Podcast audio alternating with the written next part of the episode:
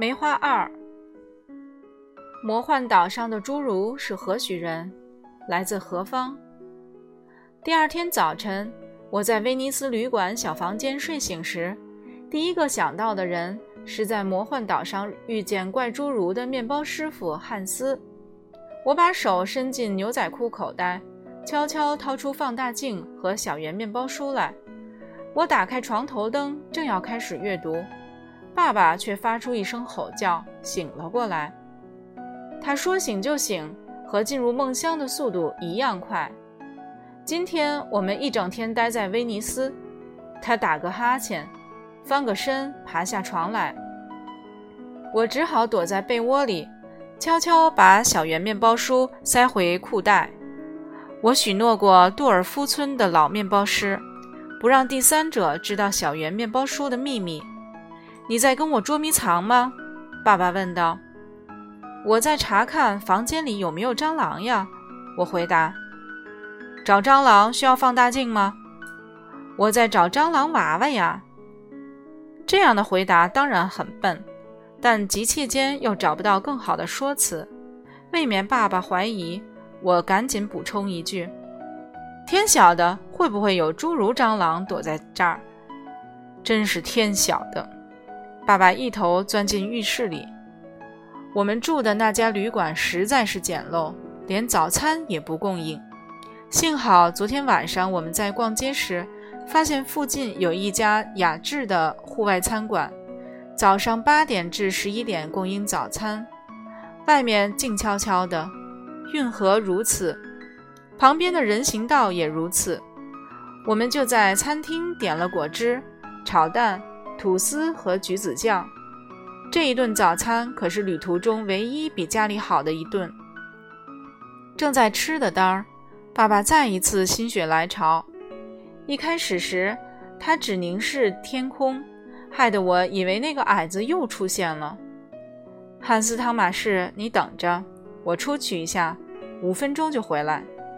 他说。他钻出餐馆的玻璃大门。消失在广场的另一端。五分钟后，他跑回来，坐回椅子上，把剩下的炒蛋吃光，然后才伸出手臂，指着那家他刚进去过的店铺，问道：“汉斯·汤马士，告诉我，那张海报上写着什么？”萨尔达普阿诺科纳。我倒着念海报上的字：“安科纳帕特拉斯。”爸爸纠正我。他把一片吐司浸泡在咖啡里，然后塞进嘴嘴巴。这时他笑容满面，两排牙齿笑嘻嘻地呲着，而他竟能把面包塞进嘴巴，实在不可思议。那两个字是什么意思？我从没看过这两个字，不管倒念还是顺念，对我来说他们都是哑谜。爸爸直直看着我，汉斯·汤马士，你从没跟我出过海。你也从没搭过船，没有好好旅游一番。他扬了扬手里的两张船票，继续说：“我这么一个老水手，竟然开车沿着亚德里亚海，沿着亚德里亚海岸行驶，让人家知道了会笑话我的。我不想再当旱鸭子了。我打算把那辆菲亚特开到一艘大轮船上，我们搭船一路航行到希腊西岸的。”帕特拉斯港，从那儿再到雅典，只不过几里路程。爸爸，你确定吗？妈的，当然确定了。爸爸一想到能回海上，兴奋之余，水手三字经忍不住脱口而出。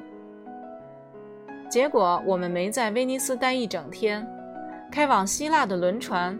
当天傍晚从安科纳港起电，而这个港口距离威尼斯二百五十里，我们得开车赶去。驱车上路之前，爸爸坚持参观威尼斯名闻遐迩的玻璃工艺。融化玻璃需要大火，因此你得把玻璃厂设在一个空旷的地方。中古世纪时，为了防止火灾，威尼斯人把城中的玻璃厂全部搬迁到。礁湖中的一座小岛，这个岛名叫莫拉诺。穆拉诺，爸爸坚持我们先到这座岛屿一游，然后才到停车场领回我们的车子，直奔安科纳。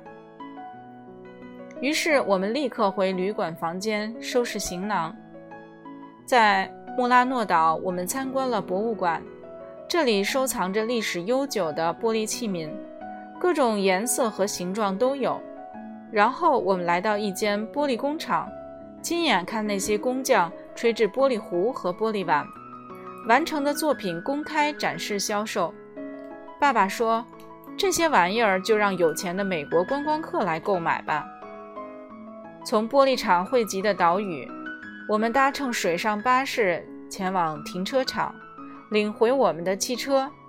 下午一点钟，我们驱车直上高速公路。朝威尼斯南方二百五十里外的安科纳港直奔而去。一路上，我们沿着亚德里亚海岸行驶。爸爸面对他朝思暮想的大海，神情显得十分兴奋，一路只管吹着口哨。途中，我们驶上一座山脊，眼前是一片辽阔的海洋。爸爸停下车子，眺望着大海。开始评论起海上川流不息的游艇和商船。车中，他向我记述艾伦达尔镇作为挪威航航运中心的沧桑。他如数家珍，一一说出历史上赫赫有名的大帆船的名字和下水日期。在他教导下，我懂得区别多尾纵帆式帆船、双尾方帆式帆船。三尾帆船和装备齐全的大海船。爸爸提到第一批从艾伦达尔开往美洲和墨西哥湾的挪威船。从爸爸口中，我也得知，挪威访问挪威的第一艘外国汽船是在我们家乡艾伦达尔靠岸的。那艘汽船改装自帆船，装置有一台蒸汽引擎和外轮，它的名字叫萨凡纳。至于爸爸自己，他曾在一艘游轮上当过水手。这艘船在汉堡建造，属于伯根市的库尼斯船运公司所有。它的排水量超过八千吨，船员共有四十人。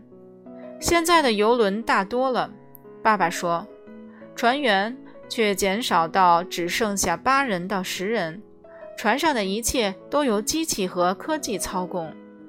汉斯·汤马士，海上生活已经变成往事喽。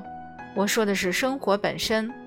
到了下个世纪，船上连一个人都不需要，你只要找几个白痴，把遥控器交给他们，让他们坐在陆地上遥控监控着在全世界的海洋航行的船舶。我猜爸爸的意思是，一百五十年前，当航海史上的大帆船时代结束时。真正的海上生活也随之逐渐消失。爸爸诉说海上生活的单儿，我掏出一副扑克牌，抽出从二到十的九张梅花牌，摊放在身旁的坐垫上。魔幻岛上的侏儒背上为什么都画着梅花的图案呢？他们是何许人？他们又来自何方？因为海滩漂流到岛上的面包师傅汉斯。会遇到一个可以推心置腹跟他好好谈一谈的人吗？我脑中充满未解的谜团。梅花二说的一句话意味深长，令人难忘。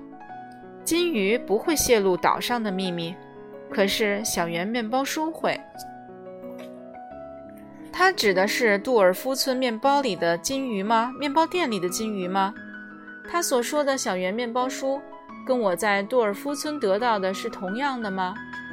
梅花五说：“面包师傅将魔幻岛的宝物隐藏起来。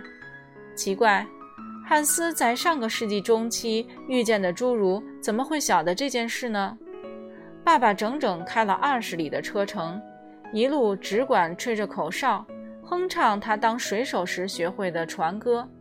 我悄悄掏出小圆面包书，继续阅读。